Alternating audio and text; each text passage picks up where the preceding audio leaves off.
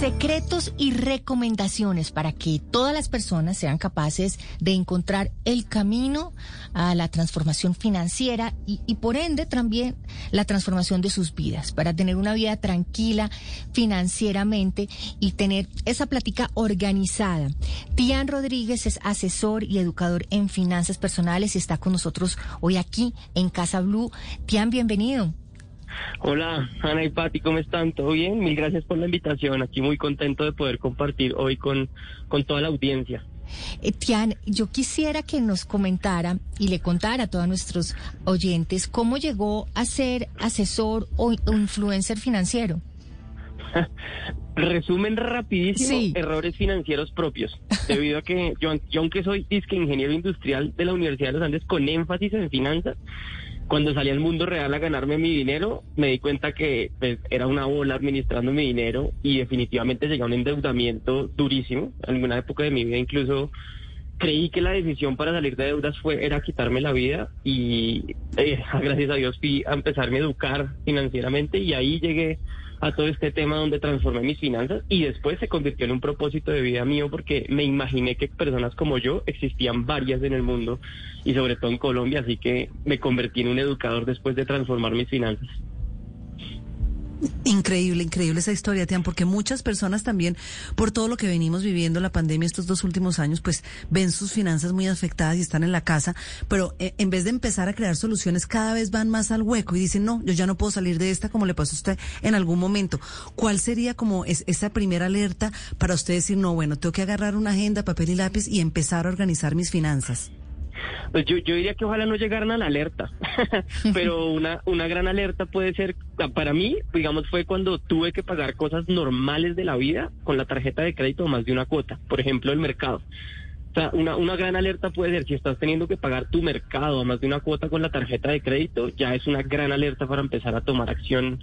Pero definitivamente ojalá las personas no llegaran a ese nivel de tener que vivir un proceso fuerte con sus finanzas para tomar una decisión de evolucionar y aprender de ese tema.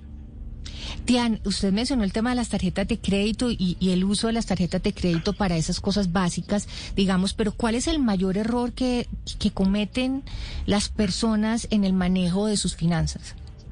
Hay dos principalmente. Para mí el primero está en creer que la solución financiera está en la parte financiera y realmente estás en la parte emocional. Cuando yo empecé a educarme sobre este tema, yo dije, no, estos libros van a tener algoritmos, números, reglas de tres, una cantidad de cosas que no voy a entender. Y cuando empecé a leer los libros, me di cuenta que hablaban mucho más del tema del manejo emocional del dinero, de cómo administrar las emociones frente al dinero y cómo las finanzas personales son de personas, pues ahí fue donde empecé a entender que lo primero, primerito que yo tenía que empezar a evolucionar eran las decisiones que yo empezaba a tomar financieramente. Y lo segundo es un tema de no tener un presupuesto. Yo sé que es duro, yo sé que a veces exige disciplina y un montón de cosas, pero definitivamente no tener un presupuesto es grave porque tenerlo es definir hacia dónde va tu dinero. No tenerlo es tratar de adivinar a fin de mes para dónde se fue. Pero y en ese tema del presupuesto, Tian, yo creo que es importante hacer un análisis de qué plata entra, qué plata sale, ser muy honestos, muy honestos con el tema de, de los gastos y tratar que esa plata que entre hoy por hoy puede ser ampliarla, digamos, que hay muchas maneras y que hay hoy por hoy a través del mundo digital muchas maneras como uno puede también recibir ingresos.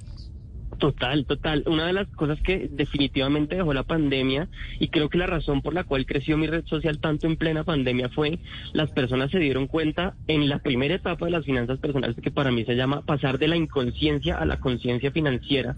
La pandemia tuvo una gran ventaja en algunas personas y fue que nos permitió hacer conciencia financiera de dos cosas, administrar bien, bien mis recursos y dos, salir a producir múltiples fuentes de ingreso y sobre todo lo que tú dices, la era digital ha ampliado las posibilidades de generar dinero desde la casa de una forma impresionante y lo único que hay que hacer es salir a buscar esas formas y empezar a tomar acción. Claro, Tian, pero cuando uno hace ya como, digamos, la, la, programación mensual de los gastos que tiene, que son los principales, yo creo que el tema de, de, la comida, del mercado, mi mamá dice que la ruina entra por la cocina, porque si uno no mide bien como esa economía, eh, de verdad puede afectar mucho, eh, el, el, el digamos, lo, la mensualidad que tiene para gastar. ¿Cuáles son esos porcentajes para destinar, no sé, para el entretenimiento, para el mercado? ¿Cómo hace uno ese, cómo hace uno esa matemática, esa Pues gimnasia financiera? Yo al principio no era tan amigo y nunca lo he sido de los, de los porcentajes en términos de cómo distribuir el dinero porque esos porcentajes pueden cambiar dependiendo de tu situación. Imagínate que tú te enfermaras y tu presupuesto de salud fuera el 10% y de repente tus pastillas valen el 20% y no, no, no, no puedo pasarme el presupuesto, pero eso te puede costar la vida. Entonces yo no soy tan amigo de dividir eso por, porcentualmente. ¿Qué sí enseño yo para que sea muy fácil además para la mente y no estar haciendo miles de millones de porcentajes? Es tener en cuenta dos rubros muy importantes de las finanzas. El primero es el ahorro en pro de tu libertad financiera en la vejez. El ahorro de, qué es lo que te va a dar solidez financiera, además de la pensión en tu futuro financiero, por así decirlo. Y dos, los gastos. Entonces yo lo que le enseño a las personas es, por un lado, sí o sí usted tiene que tener el gasto prioritario de su vida es ahorrar en pro de su futuro financiero. Y segundo, pues gastes el resto, empezando. Ya cuando la gente entra en detalles, definitivamente tenemos que empezar a hacer un rubro mucho más exacto de cuánto se me va en comida, cuánto se me va en alimentación, cuánto en rumba, cuánto en otros gastos. Y no solamente presupuestarlo, sino llevar un control, idealmente día a día, de los gastos para verificar que eso que presupuestaste se está cumpliendo. Pero empezando, como la mayoría de gente dice, no, qué pereza hacer un Excel y un montón de cosas, yo le digo a la gente, priorice dos cosas. Uno, su libertad financiera. Dos, sus gastos. Y sea muy consciente de sus gastos. Y, y Tian, hay un tema con, el, con los ahorros y es que muchas personas piensan, yo no gano lo suficiente para ahorrar o yo tengo tantos gastos que, que, no me da para ahorrar absolutamente nada.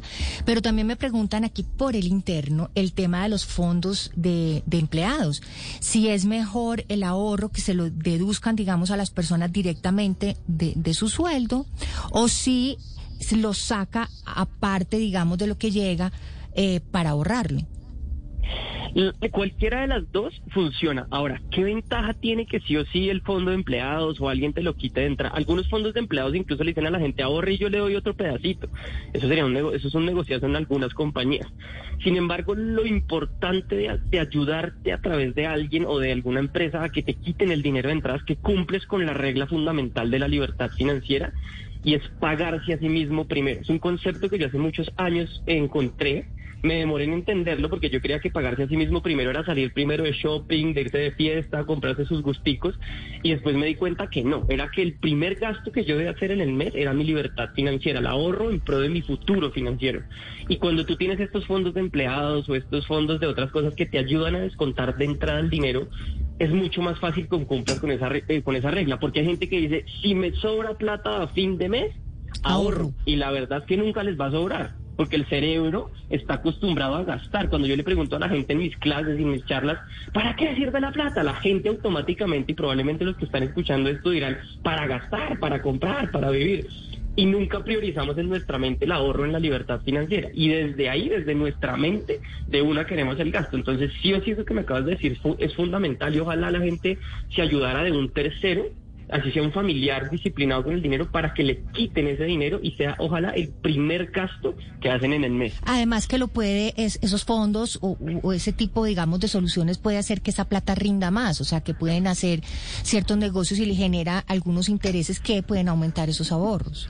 Total, total. Puede que no sea la mejor inversión de tu vida, pero definitivamente va a ser mejor que tenerlo bajo el colchón, sobre todo en una época, digamos, inflacionaria como la que estamos viviendo por lo menos te vas a cubrir un poquito de la inflación, no como en el colchón que al final, pucha, la gente le encanta ahorrar debajo del colchón y no se han dado cuenta que ahí están perdiendo un montón. ¿no? El 20% ya de entradita.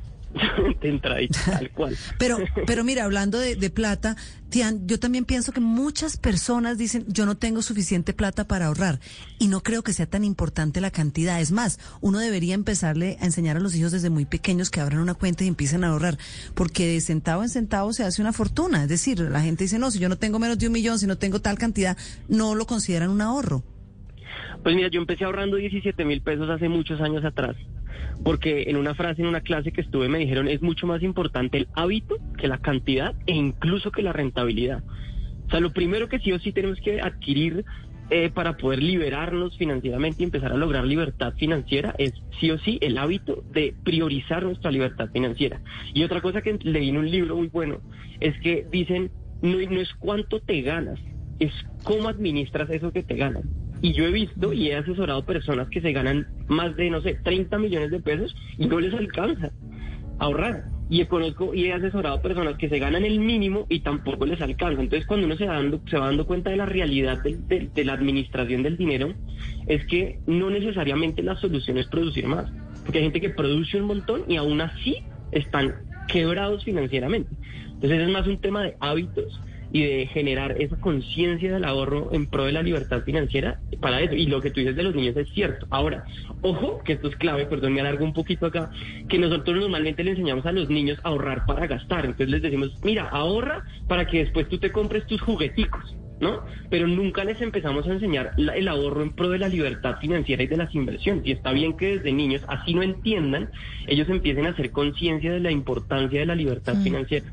Y eso tiene mucho que ver con, con la educación y con uno poderse mm, eh, instruir y investigar sobre qué es tener eh, una tranquilidad financiera. Yo digo que, que, las personas muchas veces sufren con el dinero y que el dinero a veces un, es un tema doloroso para muchas personas, pero que hay otras personas que así sea con poco, aman el dinero, eh, les parece una, una, una maravilla y lo viven con mucha tranquilidad y eso tiene que ver con esa información.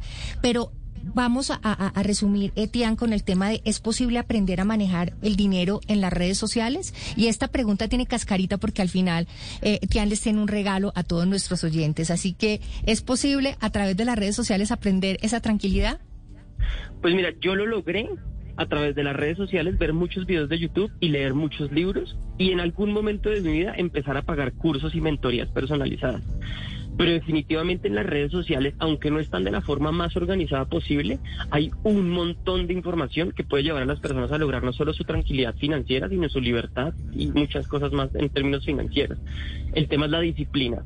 Y sí, yo, yo por ejemplo, y muchas personas en Internet estamos haciendo eh, clases magistrales. Incluso esta semana hice una cantidad de en vivos que estuvieron buenísimos en mis redes sociales, pero son cinco horas. La vaina es, va a tener la gente la disciplina y la voluntad de tomarse cinco horas de su semana para aprender de finanzas personales, la respuesta la tiene cada persona. Claro, depende de lo que quiera, depende de si usted quiere tener una buena relación con el dinero o si quiere seguir teniéndole miedo al dinero y a veces tenerle miedo al dinero es ni siquiera querer ver su saldo, ni siquiera ver, sus gastos, ni siquiera ver eh, sus finanzas porque le produce tanto terror y tanto miedo que prefiere no hacerlo. Bueno, Tiani, entonces vamos a regalarle un, un curso a nuestros oyentes, ¿verdad? Total, total, total. Ahorita en el, en el link de mi biografía hay una clase este domingo a las 8 de la noche gratuita. Va a ser buenísima. Se llama Las cinco etapas para liberarte de deudas, incrementar hasta 10 veces tus excedentes de dinero y lograr tranquilidad financiera. Porque al final, cuando tú entiendes, los problemas financieros siempre van a existir. Siempre. El tema está en cómo y qué herramientas tienes para enfrentarlos. De eso depende tu tranquilidad financiera. Pues, ¿qué tal eh, ese regalo, Patri? ¿Qué tal la maravilla? ¿Qué tal la maravilla? Tienen ustedes ahí acceso a toda esta información para que de verdad tengan todos esos secretos y esas recomendaciones para que las personas sean capaces de encontrar ese camino a, la transformación y a la tranquilidad financiera. Tian, ¿cómo son las redes sociales? Mis redes sociales son arroba Tian Rodríguez y el link de registro está en el, en el canal de Instagram para que allá lo vayan a buscar y, pues definitivamente igual gracias a ustedes por permitirme dar este regalo eh, e impactar la vida pues de millones de personas y seguir con mi proceso de transformar eh, las finanzas desde la educación y no desde el regalar dinero, sino desde educar a las personas a, producir y administrar bien su dinero. Fantástico, pues Tian Rodríguez y cinco etapas para administrar bien el dinero del hogar. Él es asesor y educador, educador en finanzas personales. Estamos hablando del dinero, el dinero en la casa y esto es Casa Blue.